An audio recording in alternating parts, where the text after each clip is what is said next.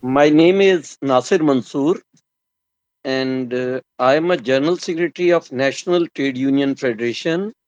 Mein Name ist Nashir Mansour und ich bin Generalsekretär der Nationalen Gewerkschaftsvereinigung. Das ist eine registrierte Körperschaft in Pakistan und Mitglied in einem dreigliedrigen System, das aus drei Gruppen besteht, nämlich der Regierung, den Arbeitgebenden sowie Arbeiterinnen und Arbeitern.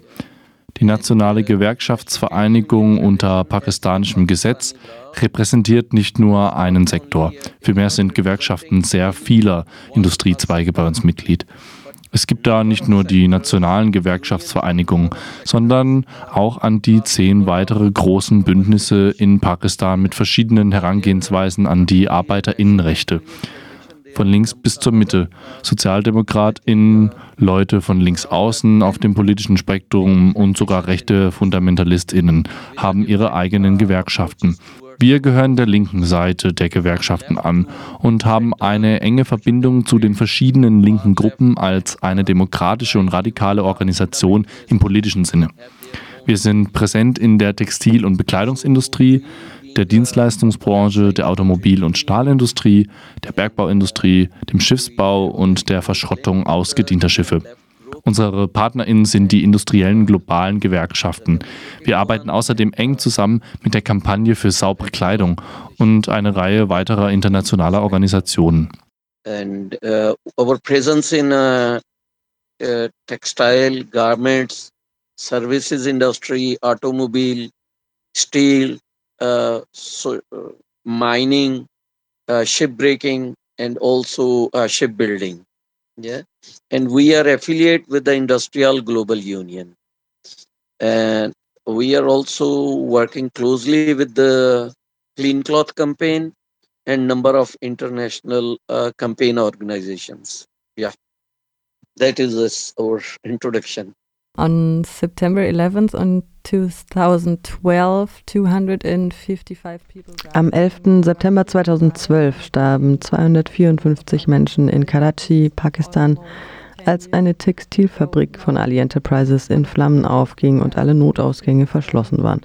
Dies gilt als eines der größten Unglücke in der Textilindustrie neben dem Zusammensturz des Gebäudes Rana Plaza in Bangladesch 2013, wo mehr als 1000 Menschen starben. Das Thema dominiert bei uns nicht mehr die Medien. Wir sprechen hier jetzt mehr über ein ungenügendes neues Lieferkettengesetz. Wie ist die Situation der Überlebenden und Angehörigen der Opfer? Uh, there is a, you can say that uh, uh, mentally they are still in a trauma. Families are disturbed one, and uh, number of families were broken, especially the widows. They get a, a lot of suffering from that one, and we have a lot of stories, and that stories are uh, is is another tragedy. Tragedy, uh, just like uh, they felt that one in uh, September 2012, and then everyday life. Even they got married again, and they were when whatever they get from uh, as a compensation, they were uh, they were snatched from them, and then Vielleicht kann man das so ausdrücken. Es gibt immer noch ein mentales Trauma. Viele Familien wurden zerstört. Wir haben da die Situation der Witwen der getöteten Arbeiter. Sie leiden besonders. Wir haben schon einige Geschichten gehört und jede davon ist eine Tragödie. Sie haben diese Tragödie am 11. September 2012 erlebt und erleben sie in ihrem tagtäglichen Leben aufs Neue. Sogar wenn sie sich neu verheiratet haben. Dann kam es vor, dass die neuen Ehemänner ihnen die Schadensersatzzahlung wegnahmen und sich dann von ihnen scheiden ließen. Die Familien erlauben den Witwen nicht, dagegen etwas zu unternehmen. Das ist ein Problem. Und dann gibt es noch die alten Eltern der Opfer. Sie leiden sehr. Das ist großes seelisches und psychisches Leid, von dem wir hier sprechen. Was sie sehr ins Herz trifft und sie sehr beschäftigt ist, dass die Schuldigen nicht bestraft werden. Sie wurden nie zur Verantwortung gezogen. Das deutsche Unternehmen Kick, die Wirtschaftsprüfungsgesellschaften und die lokalen Zuliefererbetriebe, sie kamen alle ungestraft davon. Das ist das Gefühl der Tragödie. Die Betroffenen haben keine Gerechtigkeit erfahren, in keinem dieser Gerichtsprozesse. Der andere Aspekt ist, dass sie aktiv werden und sich selbst organisieren, anders als in Bangladesch. In Bangladesch gibt es keine Selbstorganisation der Opfer. Sie wurden dort von den verschiedenen Gewerkschaften repräsentiert, von anderen Institutionen und NGOs. Aber hier bilden sie ihre eigenen Organisationen. Ali Enterprise ist tatsächlich ein Verein. Und sie haben Antwort gegeben und sie kämpfen für ihre Rechte in einer Art, die erfolgreich war. Sie bekamen eine Schadensersatzzahlung. Sie wurden bei der Sozialversicherung registriert und bekommen eine Rente.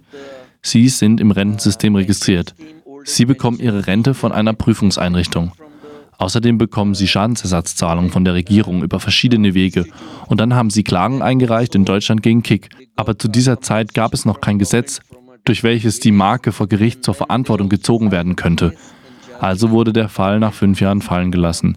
Aber dies sorgte für eine große Debatte in der Gesellschaft und es gab einen gewissen Druck auf die Marke. Auch die deutsche Regierung, deutsche Gewerkschaften wurden zum Handeln aufgefordert. Menschenrechtsorganisationen schalteten sich ein. Kampagnen, Intellektuelle und Hochschulen, nicht zuletzt die Medien. Sie haben dieses Thema aufgegriffen und ich glaube, es ist dieser großen Aufmerksamkeit und dem verlorenen Gerichtsprozess zu verdanken, dass der Druck groß genug wurde, dass die Gesellschaft inzwischen der Meinung ist, so ginge es nicht weiter. Als wir den Gerichtsprozess verloren, akzeptierte Kick nach einiger Diskussion eine Einigung, dass sie eine langfristige Entschädigung zahlen würden. Die ILO, die International Labour Organization, war in diesem Prozess auch mit eingebunden.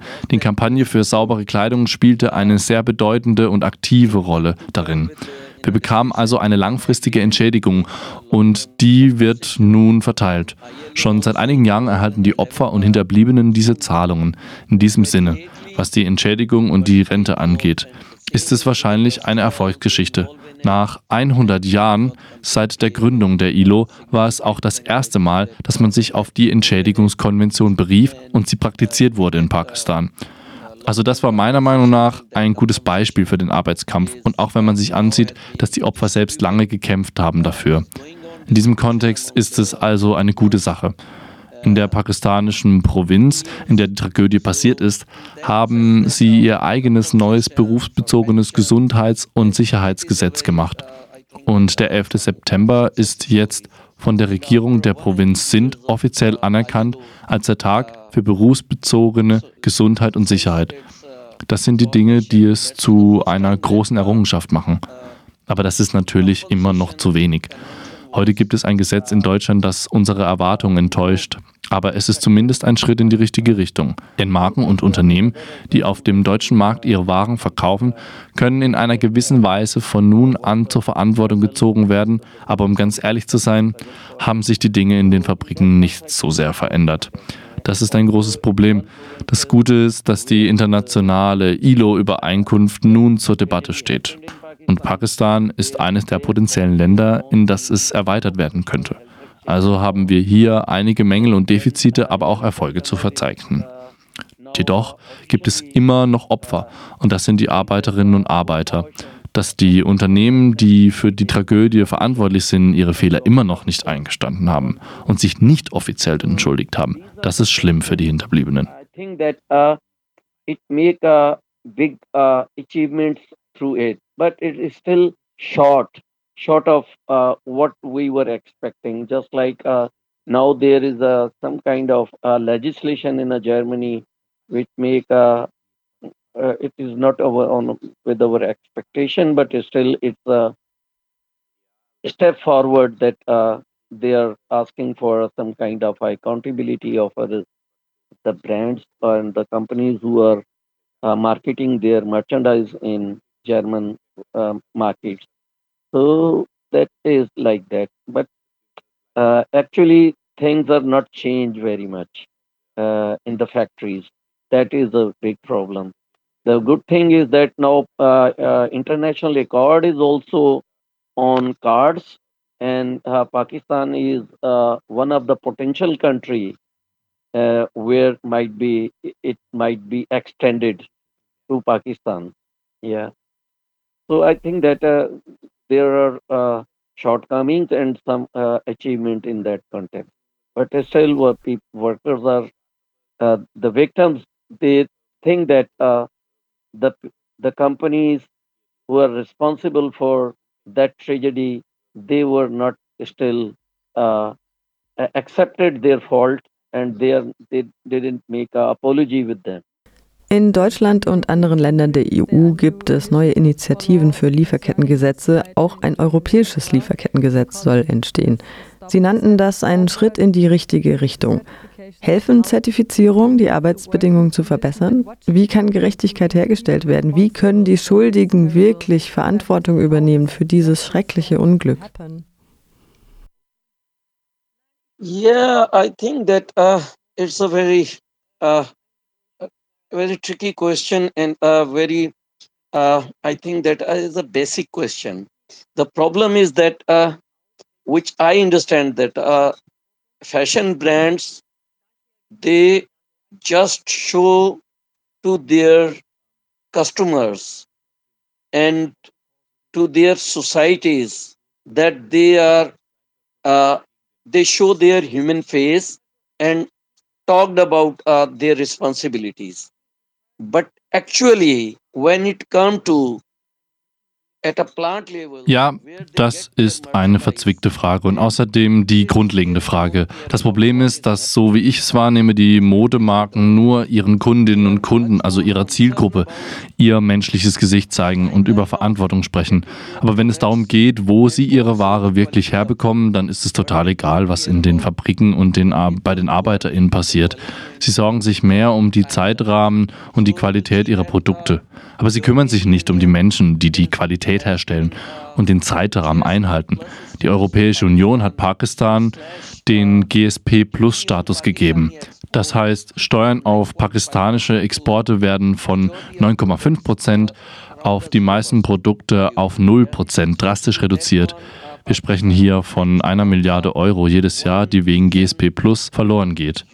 Aber beide Parteien haben das unterschrieben und Pakistan hat bei der Europäischen Union und beim Parlament vorgebracht, dass es Menschenrechte und Arbeitsstandards respektieren würde.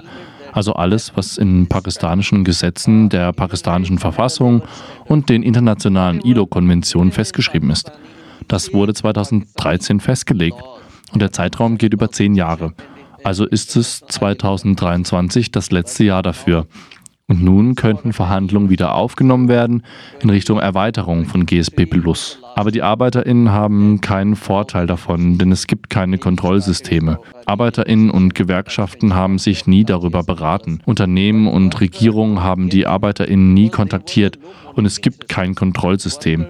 Ich glaube, du kannst jede Art von Gesetz und Regulierung oder ähnliches verabschieden, aber solange es keine Mechanismen gibt, die diese Gesetze auch anwenden und die ArbeiterInnen nicht involviert sind, kann das nicht funktionieren. Wie gesagt, Pakistan hat den GSP-Plus-Standard. Wir haben die ILO-Konvention. Wir sind Mitglied der Industrienation, also haben wir auch eine Vereinbarung auf globalem Level mit verschiedenen Marken. Und das schon seit 10 oder 15 Jahren. Aber wir haben nicht auch nur eine einzige Verbesserung in den Fabriken, die für diese Marken produzieren, erkennen können. Auch bei Marken nicht, die sich verpflichtet haben, einen Kontrollmechanismus anzuwenden. Also braucht es einen starken Mechanismus, um die Situation in den Fabriken zu kontrollieren. Man muss den Arbeiterinnen und den Gewerkschaften erlauben, sich in das Kontrollsystem mit einzubringen. Sonst funktioniert es nicht. They are uh, in uh, different agreements, uh, including GFAs. So I think that uh, it required that there kind there must be a, some kind of a strong mechanism to monitor the uh, situation at the factory level, and that is to allow the workers and the unions and the federations to be involved in that monitoring system. Otherwise, it can't work. Und wie sollte solch ein System aussehen? Ich denke, es muss ein dreigliedriges System sein, in dem Arbeitgebende, Repräsentantinnen von Arbeitnehmenden und die Regierung sich zusammensetzen und beraten.